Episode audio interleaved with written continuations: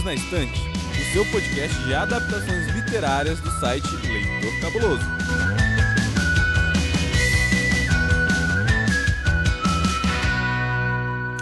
Sabia que tem livro? Talvez você saiba, talvez não, mas o fato é que hoje vamos falar de um filme que completou 50 anos e ainda hoje vale a pena as longas 3 horas que você investe nele. Eu sou Domenica Mendes e para falar sobre O Poderoso Chefão, um filme de 1972, eu estou aqui novamente com a minha amiga Fabris Martins. E aí, Fabris, tudo bem? Tudo bem, gente. Eu não trouxe laranjas. Olha, isso é importante, hein?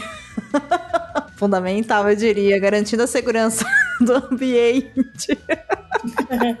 e também está aqui com a gente pela primeira vez no Perdidos na Instante. Eu dou as boas-vindas para a Camila. Tudo bem, Camila? Oi, Domênica. Oi, Fabris. Muito feliz de estar aqui com vocês duas divas que eu acompanho nas redes sociais, no Twitter principalmente, e para falar desse filme que eu amo tanto. Camila, olha só, a Fabris não trouxe laranja, mas a nossa geladeira tá logo ali. Então você pode pegar um suco, uma coca, um vinho, um martini, o que você quiser. A cafeteira fica um pouco mais à esquerda. Também à esquerda tem as opções de DVDs e Blu-rays, coisas que os jovens que nos ouvem talvez nem saibam o que é, que eu costumo falar que é a Netflix dos antigos, quando a gente entrava dentro da Netflix, né, era um lugar físico. E também temos a nossa estante de livros. Então você fica bem confortável aí com a sua pipoquinha pra gente falar desse clássico hoje. E para começar, eu quero saber da senhorita Fabris, quais são as suas redes sociais e os seus projetos, se você quiser divulgar alguma coisa, amiga. Então, gente, atualmente eu sou, sou co-apresentadora do programa As Rosalinas no YouTube e minhas redes sociais são apenas a rede social que é a Twitter, que agora foi comprada lá pelo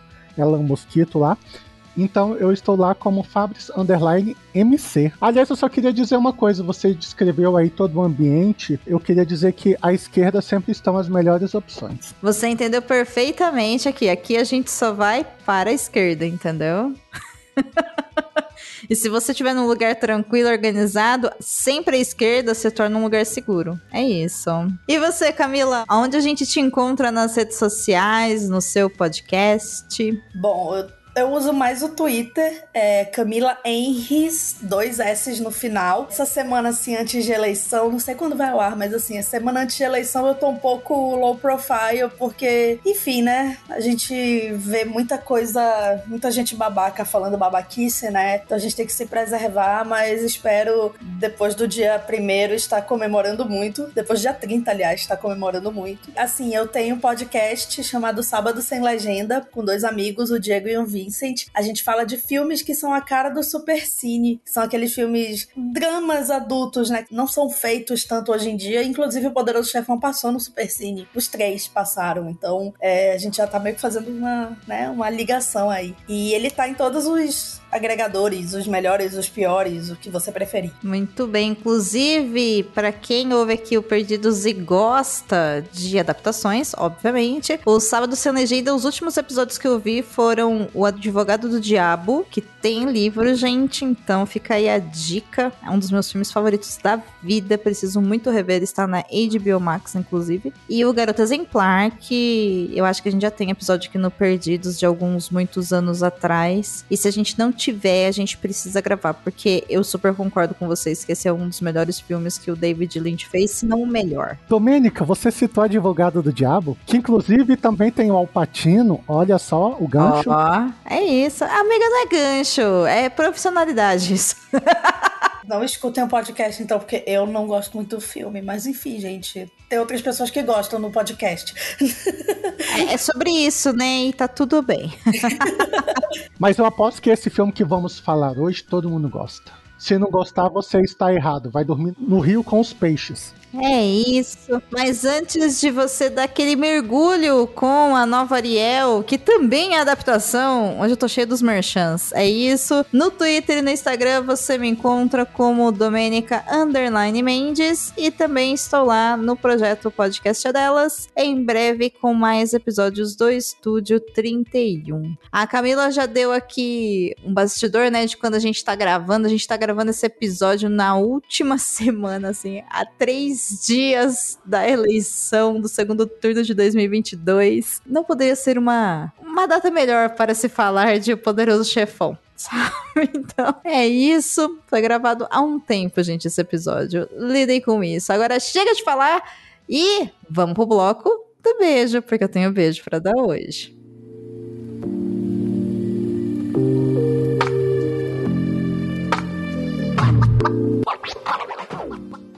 Eu quero mandar um beijo, um abraço, enfim, todo o meu carinho ao senhor meu digníssimo, senhor Basso, porque ele foi a pessoa responsável por fazer a pauta desse episódio. Se não fosse Rodrigo Basso, gente, esse episódio provavelmente não ia sair muito bom, porque eu estou assim, atoladaça, né? Como eu disse, véspera de eleições, mil coisas acontecendo, final de mês, final de ano.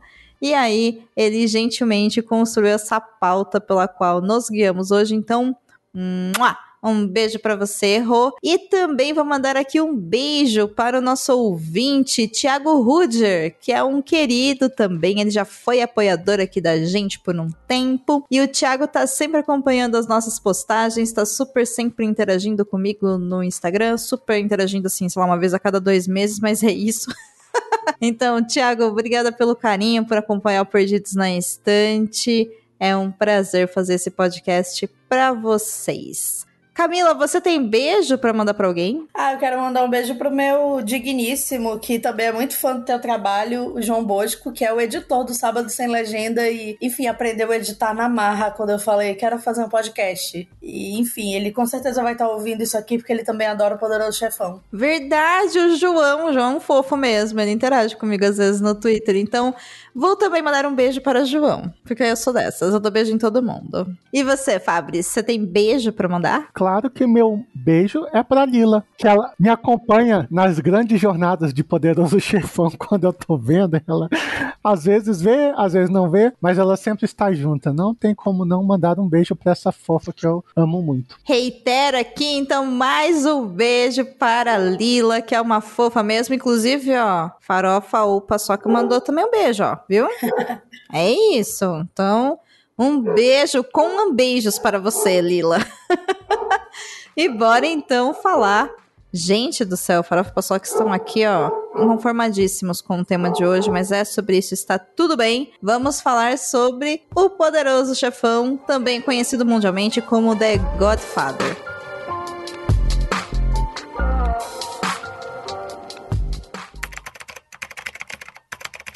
Você até pode não ter assistido, mas dificilmente não terá ouvido falar de O Poderoso Chefão. Com direção e roteiro de Francis Ford Coppola e Mario Puzo, o escritor do livro, também como roteirista, O Poderoso Chefão é um clássico do cinema como um todo e o maior marco como filme na temática de máfia. Lançado em 1972, foi indicado para um total de 10 Oscars e venceu as categorias de melhor diretor, melhor roteiro adaptado e melhor ator para Marlon Brando, além de contar com outros nomes famosos no elenco. Toda a trilogia está disponível na HBO Max.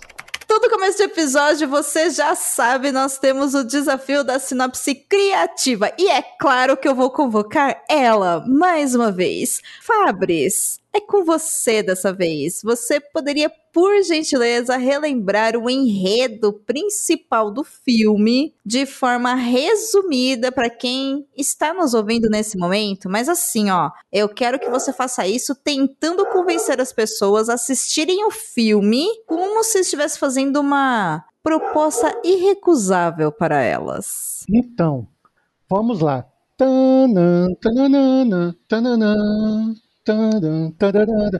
Finjam que eu estou cantando o tema de Game of Thrones.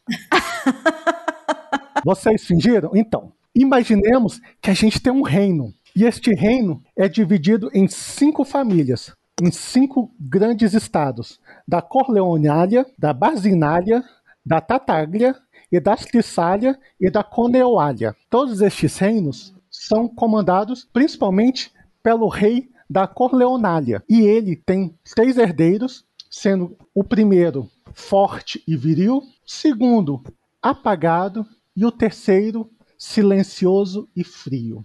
O rei, ele sofre um atentado e acontece que os seus herdeiros são obrigados a se verem com os problemas do reino sem o grande rei, que ele é temido, mas ele é justo. Então, um dos filhos acontece um problema e o outro é obrigado a se exilar. Quando ele se exila, ele reencontra as bases da sua família e resolve voltar para vingar a ele, a seu pai, de todos que os prejudicaram. Esta é uma sinopse, digamos, não é Game of Thrones, e sim o poderoso chefão. Olha, eu botei fé. E você, Camila? Amei, amei, assim, porque realmente faz bem. Tem uma analogia interessante, assim, do, dos reinos italianos.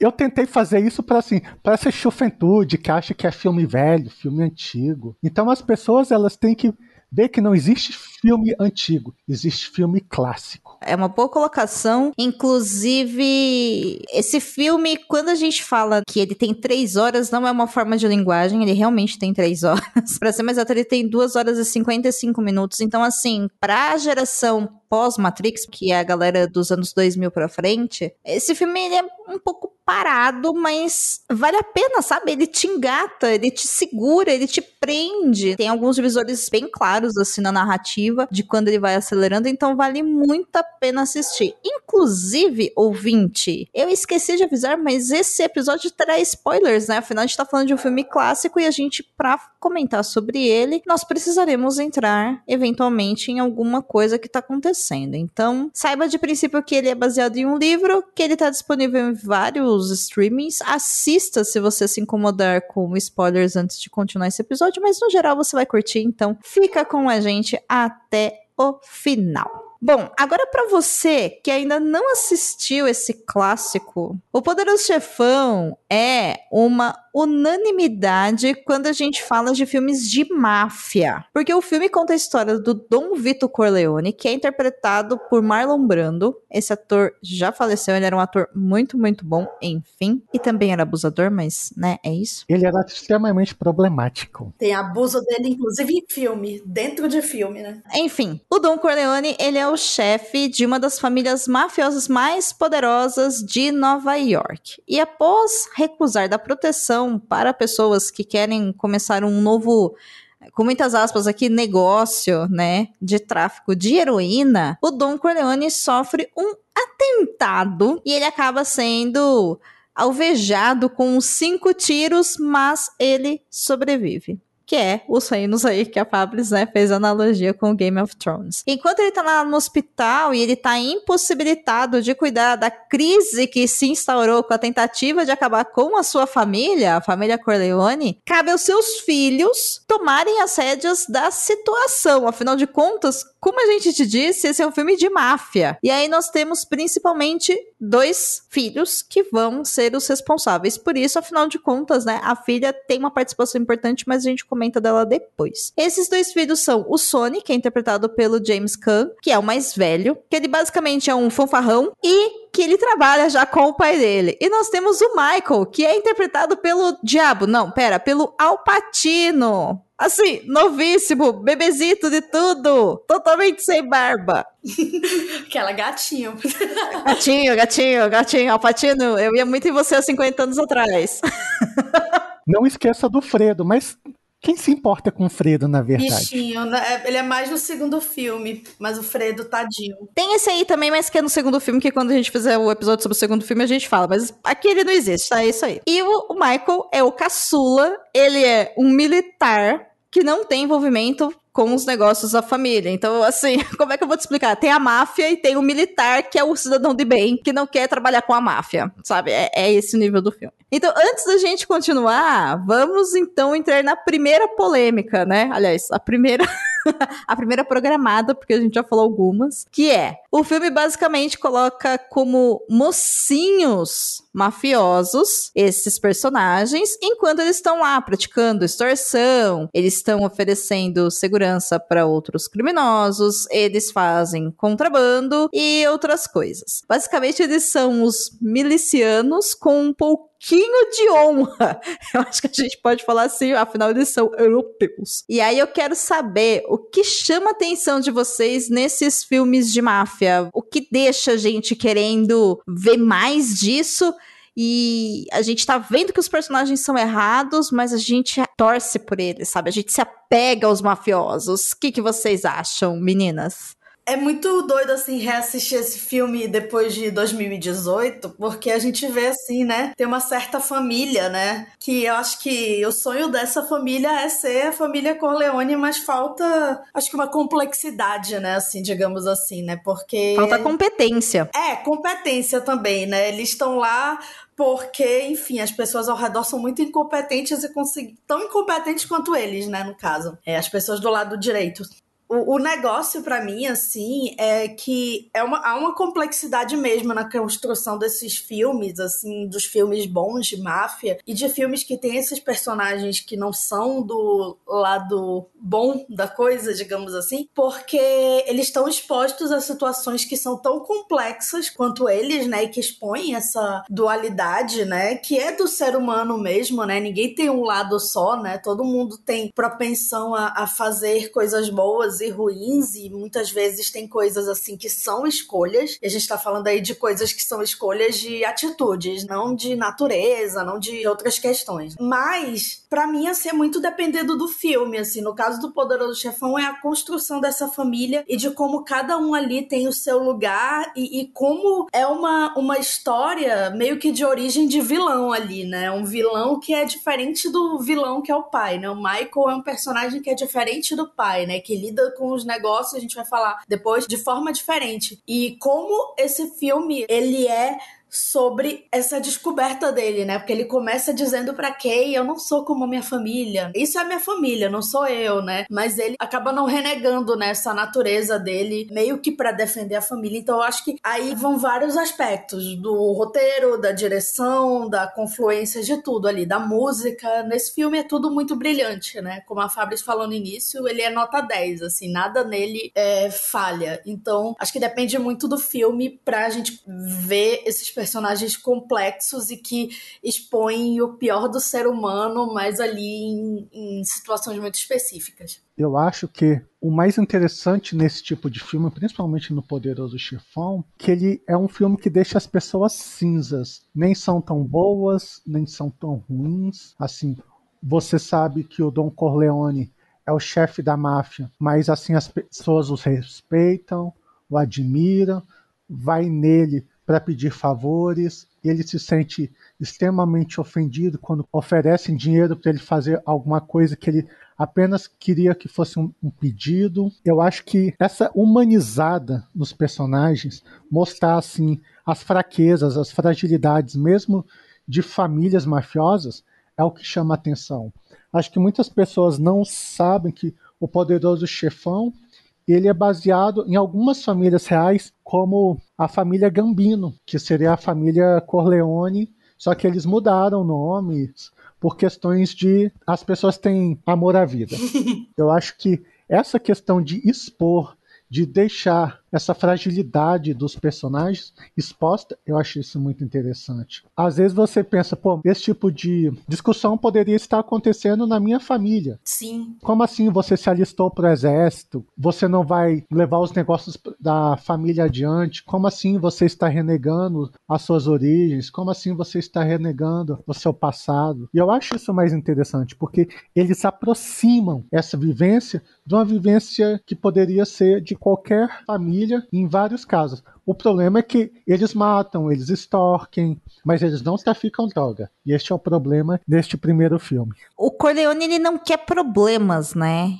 E ele sabe que se ele entrar pro ramo de tráfico de drogas, ele vai entrar numa zona ali que é uma zona que ele não tem controle e ele vai estar tá exposto. E ele automaticamente também vai acabar expondo as pessoas que ele protege, né? Então, é até em busca talvez de uma própria manutenção do negócio e de proteção da própria família. E eu gosto muito dessa análise que vocês fazem, mas eu fiquei pensando né, enquanto vocês estavam falando que é isso mesmo, né? Eu acho que a gente gosta de filmes de máfia, porque a gente vê essas pessoas como é, humanos, mas ao mesmo tempo eu olho e falo, eu não acho eles cinzas coisa nenhuma, assim. Pra mim, eles são muito fáceis de, de serem entendidos, sabe? As relações são cinzas, aí sim, mas eles não, sabe? Isso aconteceu quando eu assisti House of Cards, por exemplo. Era muito fácil conseguir ver a força matriz desse personagem, aquele personagem que ele tem um objetivo só e é muito claro de você ver. Aconteceu isso, por exemplo, salva a sua escala aí, lógico, né? O Succession faz um pouco disso também. Ainda tem essa coisa assim do patriarca tá ali numa uma situação frágil, né? Que Succession começa com o a família reunida ao redor do Logan quase morrendo, né? Mas ali meio que o Michael da parada que é o que é o personagem lá do Jeremy Strong, o Kendall, ele meio que vive uma uma jornada diferente do Michael, né? Assim, uma um lado diferente ali, né? Ele é mais sensível, eu acho. Uma coisa que eu acho interessante no Michael, ele sempre tem a promessa ah, daqui cinco anos a família vai estar longe do crime, daqui dez anos. Aí, tipo, aquela coisa de quanto mais eu tento sair, mais me puxam novamente. Como se ele não fosse parte disso. Mas ele é, ele é parte disso. Esse é o problema. É a essência dele. Não é essência, é a criação e é o meio, sabe? Ao mesmo tempo, quando eu tava pensando sobre o Poderoso Chefão hoje, eu fiquei pensando, o Michael, ele é muito o príncipe Harris, né? Que veio pros Estados Unidos e saiu da família real britânica. Ele é muito esse príncipe, sabe? Então, assim, ó, olha só, gente, eu renego a minha família e toda a violência que vocês fazem, mas por, sei lá, 40 anos eu tive todos os benefícios disso e continuo tendo. Ah, meu amigo, assim, sabe? Ele briga para continuar com os títulos, né?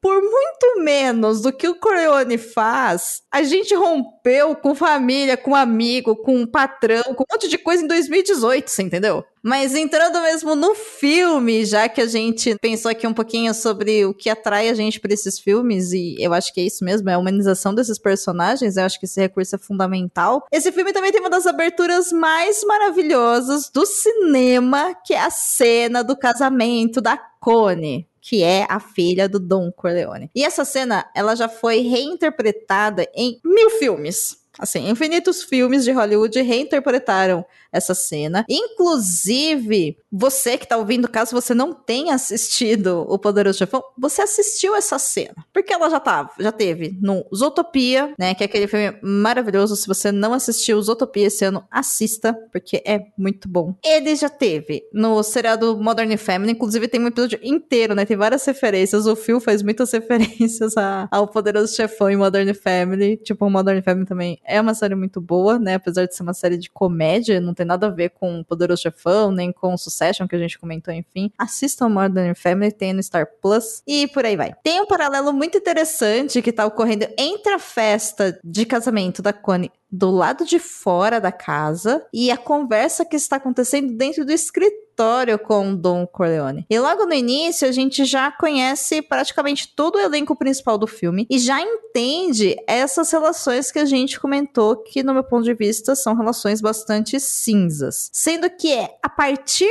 disso que a gente consegue entender as decisões e os comportamentos que esses personagens terão durante todo o restante da história, ou seja, os próximos sei lá, 2 horas e 40 minutos, né? Então eu queria saber de vocês, o que vocês acham dessa cena inicial do casamento? Como foi quando vocês assistiram isso pela primeira vez? E qual o nível de surpresa por terem ido assistir a um filme de máfia? E a estreia é a cena de um casamento, porque eu fiquei assim, uai, gente, como Uma assim? coisa assim que a gente tem que pensar que assim é a melhor forma de você apresentar personagens, porque você tá ali mostrando lá dentro o dom conversando com as pessoas, fazendo favores, dando bronca quando tem que dar, chamando atenção, enquanto as pessoas lá fora estão se divertindo, tocando música, as crianças estão brincando, vem o, o cantor famoso, aí você pensa, nossa, vem um cantor famoso, no qual faz um paralelo com o Frank Sinatra, diga-se de passagem. Aí você pensa, ok,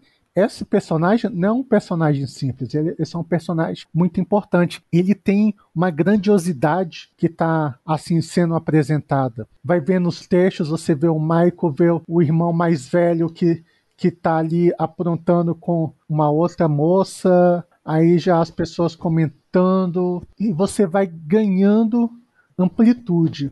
Até que você vê, por exemplo, os fotógrafos assim tirando foto do, dos carros que estão estacionados dentro do, do casamento. Aí você pensa, ok, por que, que essas pessoas estão fotografando as placas desses carros? O que, que essa pessoa ela é? Aí você vê, poxa, tem carro de deputado, de senador, de não sei quem. Então aí você vai tendo realmente a dimensão de quem é essa família e de quão importante ela é. Aí depois você vai entendendo aos poucos que é uma família mafiosa e tudo, mas isso vai sendo construído. E eu acho isso muito interessante, porque você vai sendo apresentada aos personagens de uma forma, eu acho até natural, assim, tipo, puxando daqui, puxando dali, a câmera vai de um lado para o outro, e eu acho isso sensacional. É construído, né? Não é falado. É interessante isso, e eu acho que faz muito sentido quando a gente pensa que é um filme sobre família, né? Eu acho que é isso que fica, porque não só começam, mas tem momentos de celebração que são muito importantes, né? Tem batizado, aquele final do terceiro filme na ópera, né? Sempre tem algum momento assim grandioso. Acho que essa coisa assim de começar com casamento e ao mesmo tempo ter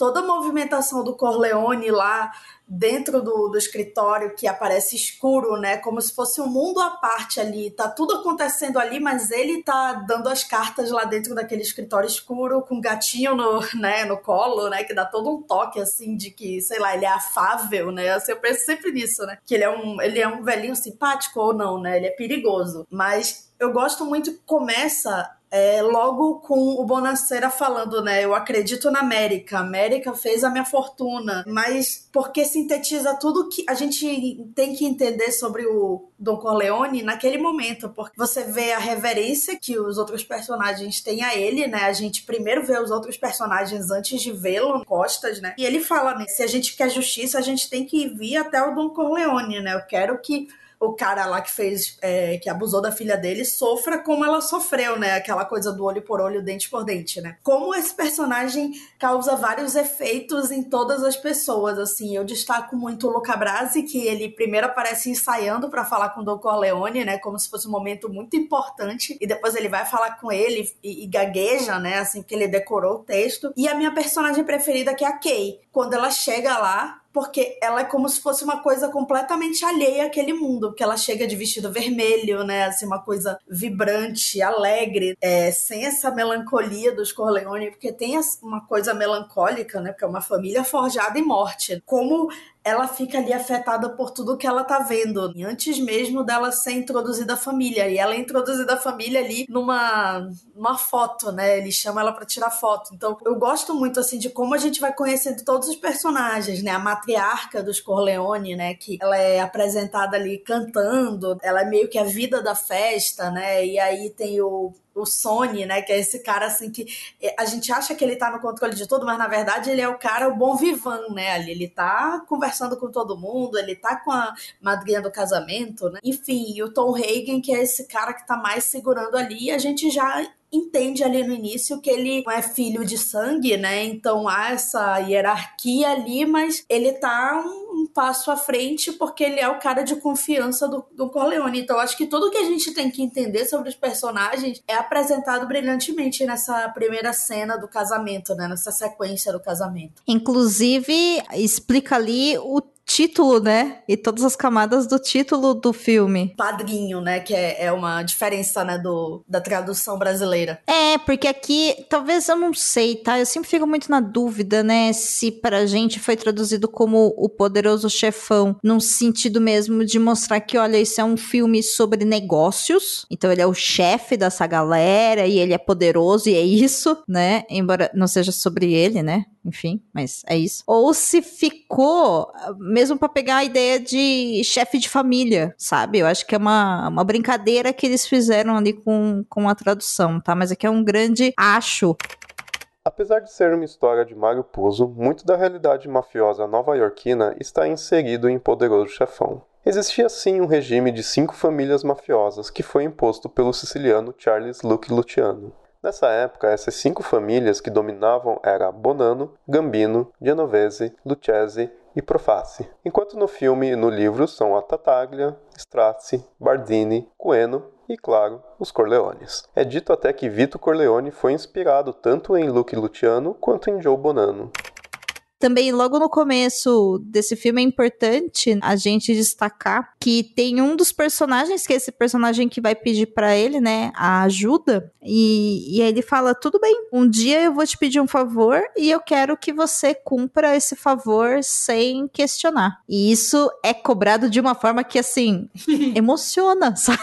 emociona, surpreende. Porque você pensa que é uma coisa super errada, né? E, tipo, não, não é. No início você não sabe o que, que o Bonacera faz. Assim, você fica. O que, que essa pessoa que vai pedir um favor para um poderoso chefão, ele pode fazer por ele. Mas aí que tá, assim, o menor dos favores é um favor. É o respeito, é você, tipo, poxa, você nunca veio aqui tomar um, um café comigo, você nunca me chamou de padrinho, você não me respeita. Aí ele fala, ah, eu quero que você mate o fulano. Aí o Dom Corleone fala, não, assim, a sua filha tá viva. Então, não seria justo eu, matar alguém, mesmo a sua filha tendo sofrido. Eu vou dar o castigo merecido. E, assim, vem uma coisa assim, até que é interessante, porque no livro acontece esse castigo para as pessoas. Então, assim, tem o devido castigo à pessoa. Assim, eles vão atrás dele e eles dão um castigo assim, eles dão uma surra no estuprador assim, que é sem igual, e você fala, caramba,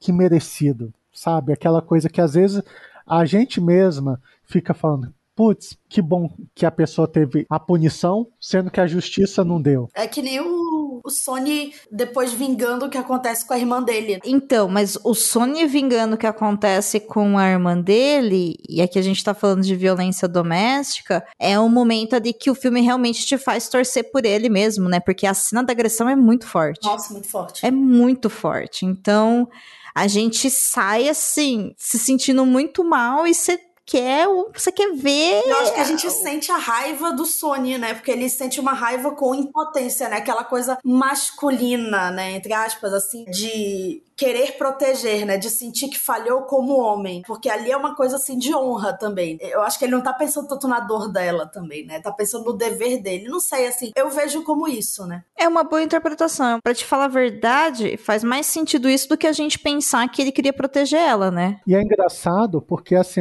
a gente vê depois assim, que ele primeiro ele vai lá, dá uma surra no cunhado, aí depois o mesmo motivo é o motivo quando ele volta lá como uma isca. Ele é atraído para fazer aquilo. Exatamente. E é quando ele é chacinado. É icônica aquela cena no pedágio. O Bonacera depois faz o, o favor pro Dom Vitor. Ele é um papa defunto. Então, ele meio que reconstrói para poder ter um enterro. E aí linka com, né, esse aspecto humano, né, e o que é interessante do Corleone, que é ele não dispensa ninguém. Eu não quero que ninguém morra, mas eventualmente alguém pode morrer, o que você sabe fazer é cuidar de pessoas mortas, né, você trabalha numa funerária, e aí quando meu filho morre, eu peço para você me ajudar a enterrar o meu filho com um pouco mais de dignidade, porque ele está destruído. E aí, meu, você entende as camadas, realmente, que vocês estavam falando, né, que para mim não são camadas, de novo, dos personagens, mas são camadas das relações e do que que a gente vê, sabe? A respeito deles, né? Porque a gente tem uma ideia de que um filme de máfia só vai mostrar mafiosos mafiando, sabe? Sim. E é isso, né? Mas não, não é só isso, né? São pessoas. Então isso quer dizer o quê? Quer dizer que tem sentimentos e também morrem. São relações muito próximas,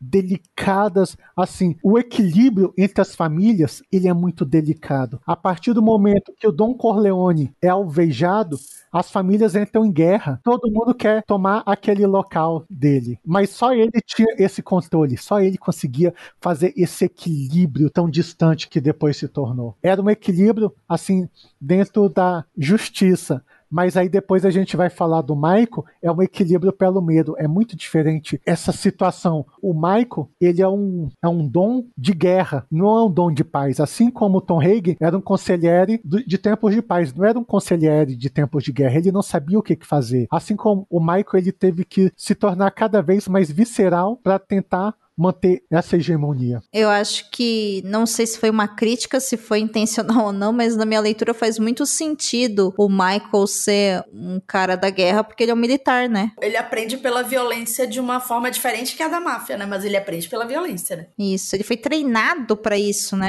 Tem muitos estudos, né, de como a pessoa lida com a guerra, mas não sei se há uma desumanização também de quando você vê tanta morte que para você depois não faz diferença, né? É, tem muita gente que fala de trauma de guerra, mas eu não sei se esse pro Michael foi assim, né? Sabe o que é, que é interessante?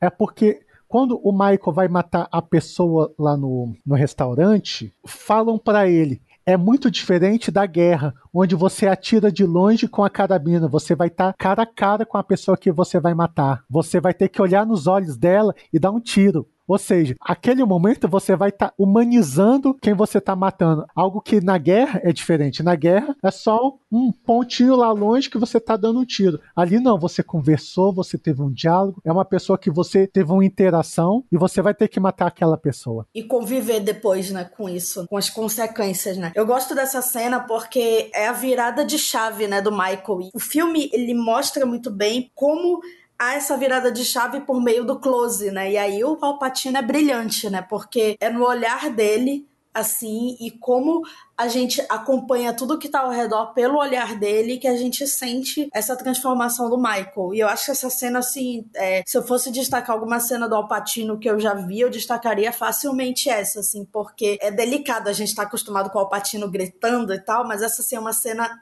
de sutileza. E é um dos grandes momentos do filme. Acho que junto com, essa, com a morte do Sony, é, são as mortes mais memoráveis do filme. Ah, mais memorável que a morte do cavalo?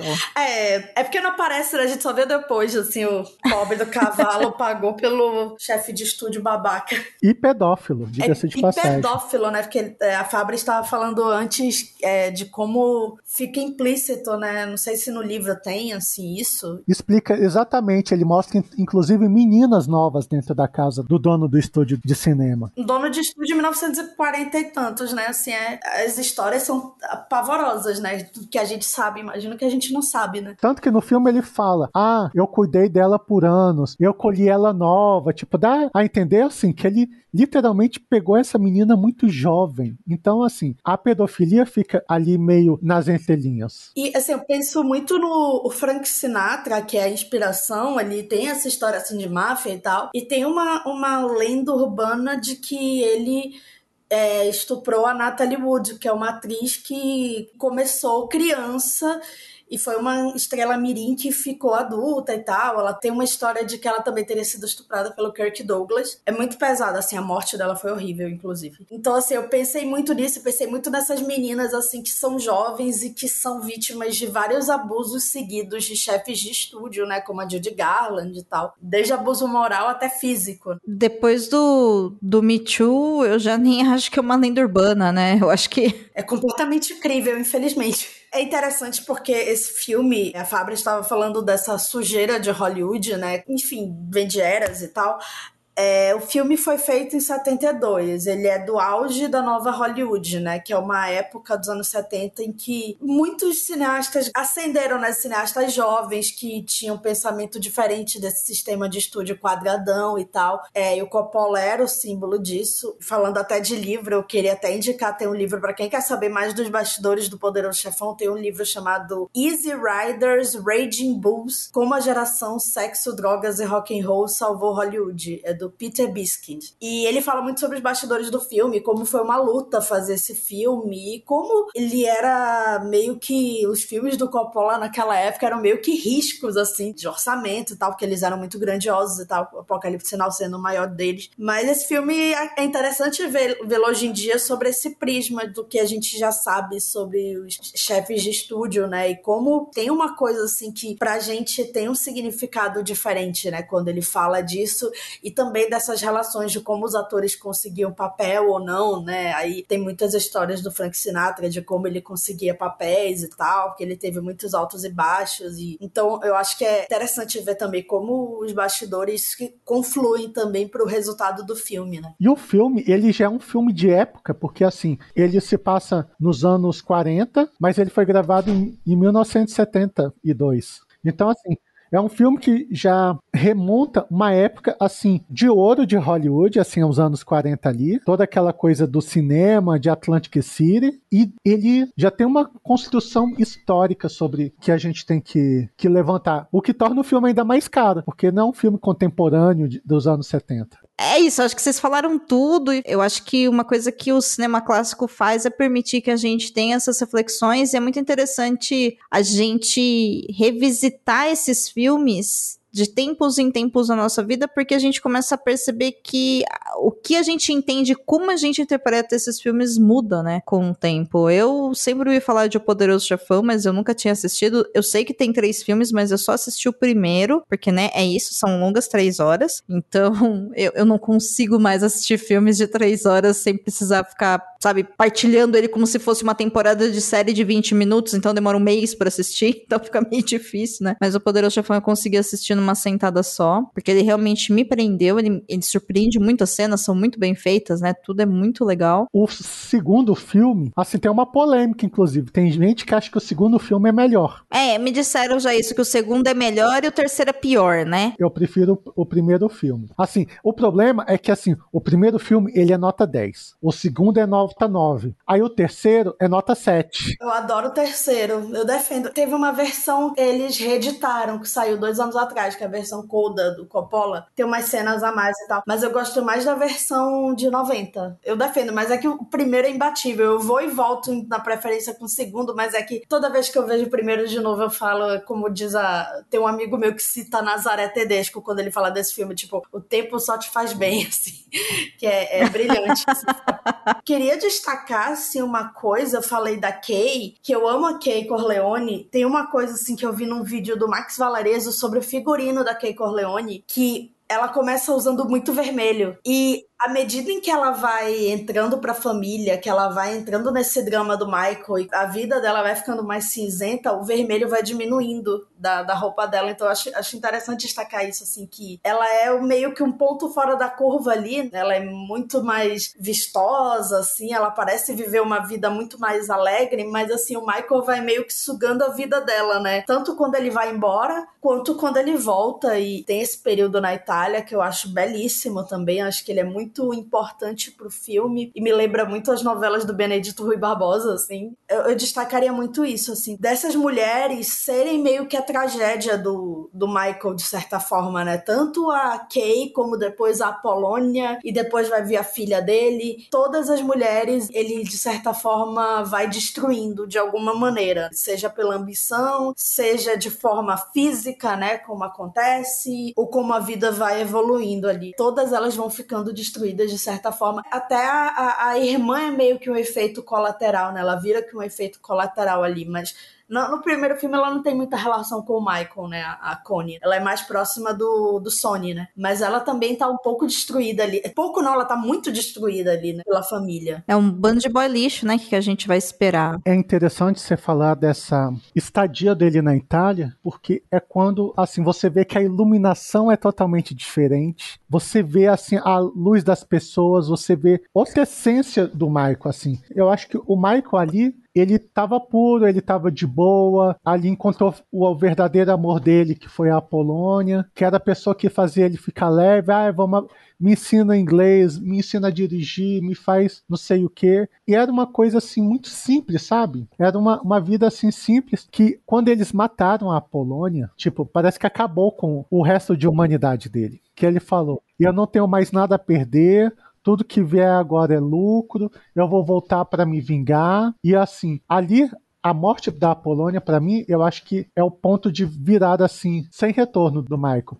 longe da família, né? Ele estava ao mesmo tempo longe, mas ele também estava em conexão com as raízes dele. Bom ponto, sim. Ele estava vivendo a vida que o pai dele viveu na juventude, mas de uma forma mais leve, né? Porque o pai, ele estava ainda tentando subir na vida. No caso dele, ele estava fugindo, ele estava recomeçando, né, de certa forma. Perfeito. E o Poderoso Chefão, gente, ele é livro, por isso que a gente tá, né, falando aqui no Perdidos na Instante sobre ele. Camila, você chegou a ler o livro? Não li o livro. Eu sou uma uma fã fajuta, porque eu não li o livro. Eu tenho um, um, outro livro do Mário Puzo, que é o último chefão aqui em casa, só que, enfim, a coleção tá completa, né? Faltam uns outros antes.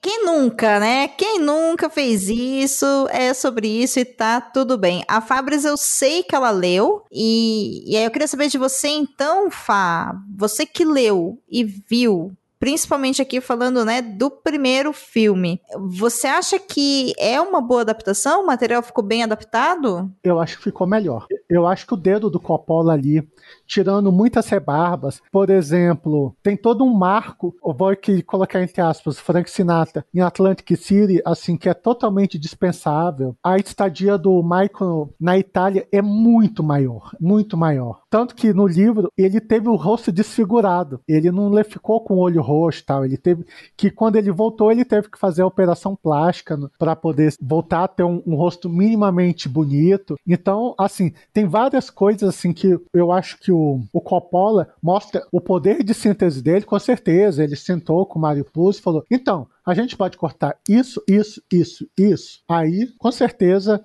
teve essa conversa e o filme ficou redondo, sabe? Eu acho que é um filme que não tem barriga. Hoje em dia a gente vê filmes de duas, três horas, mas tem aquele aquela barriga, aquele arco que você fala, nossa, para que isso, tal. E assim, o Poderoso Chefão não, ele é um filme redondo do início ao fim. E isso o Coppola ele é muito bom. Ele é muito justo no que ele se propõe a fazer. Os cortes que ele fez no livro, assim, ah, quem quiser ler o livro, pô, leia, porque aí vamos dizer, é uma versão estendida. Você vai ver o que, que aconteceu com esse ou com aquele personagem. Assim, inclusive o final é diferente. Não tem essa cena clássica do Michael falando, ah, eu só vou te responder uma vez e a porta fechada fechando, não tem isso, tem é um final completamente diferente, eu não vou estragar aqui também. Então assim, o livro ele tem as suas particularidades, ele não é ruim, longe disso, mas assim, ele foi muito bem adaptado, ele foi muito bem editado, para ficar num filme redondo. Boto fé, inclusive o Mário Puzo participou, né, da elaboração do roteiro do filme. Provavelmente é por isso que ele continuou com a mesma essência. E o filme ele foi marketeado, né, marketado como Mário Puzo's The Godfather, né, essa coisa assim do crédito de vaidade, né, de destacar que é o Godfather do Mário Puzo. Essa coisa assim do marketing em cima do nome do autor, né? Que tem a chancela do autor. Olha só que importante um best-seller está sendo filmado e com total chancela do autor. Olha, isso é genial. E é curioso pensar nisso, né? Porque o Coppola também ele dirigiu um outro filme adaptado que é um dos meus filmes favoritos da vida, que é um livro chamado The Outsiders, que aqui no Brasil ele veio com a tradução de Vidas Sem Rumo. Um monte de ator jovenzinho, né? Isso, um monte de ator ator, assim, super, que agora, né, não estão mais jovenzinhos, alguns deles já até faleceram, mas tem lá Tom Cruise, tem o Ralph Macchio, tem o Patrick Swayze, enfim, tem uma galera. É um filme que me marcou muito quando eu era criança. O livro é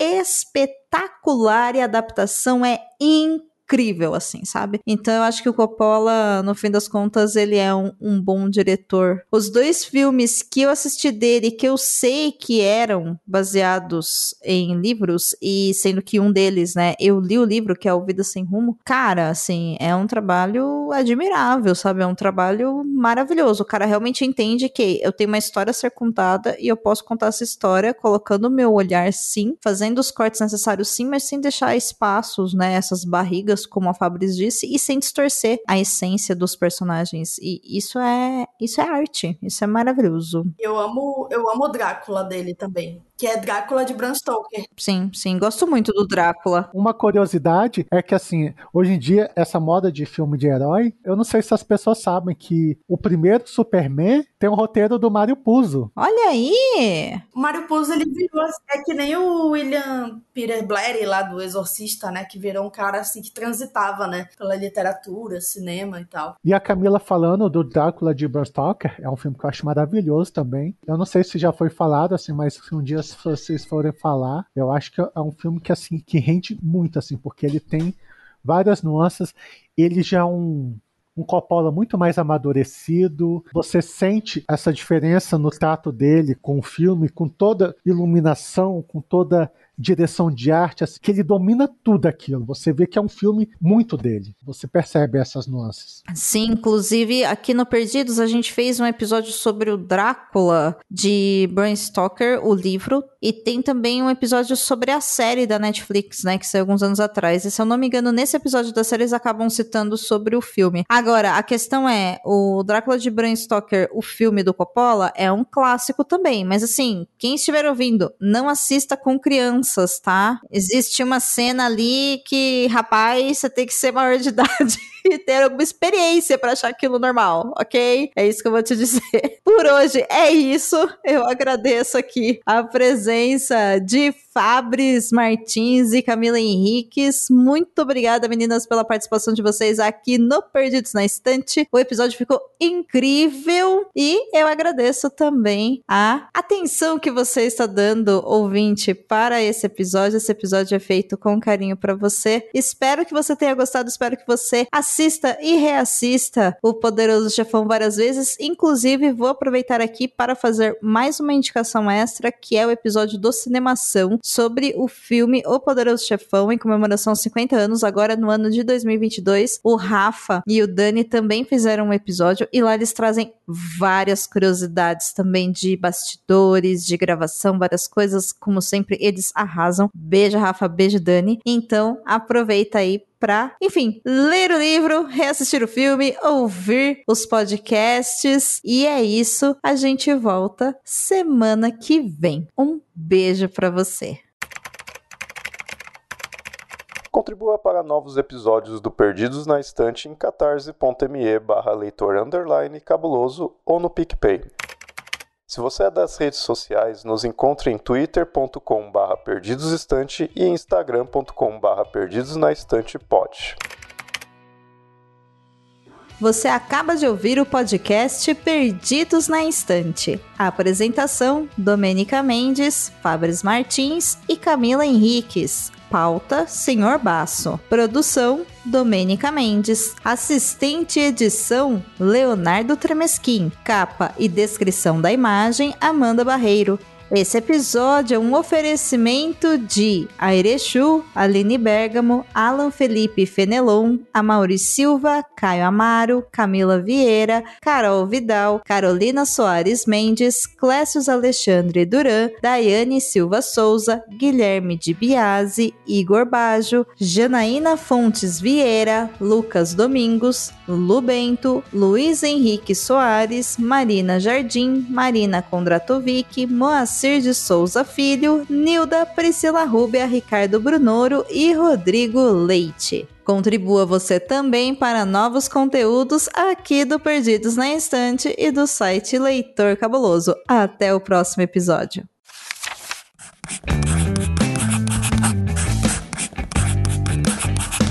Esse podcast faz parte do site Leitor Cabuloso. Conheça nossos conteúdos em www.leitorcabuloso.com.br.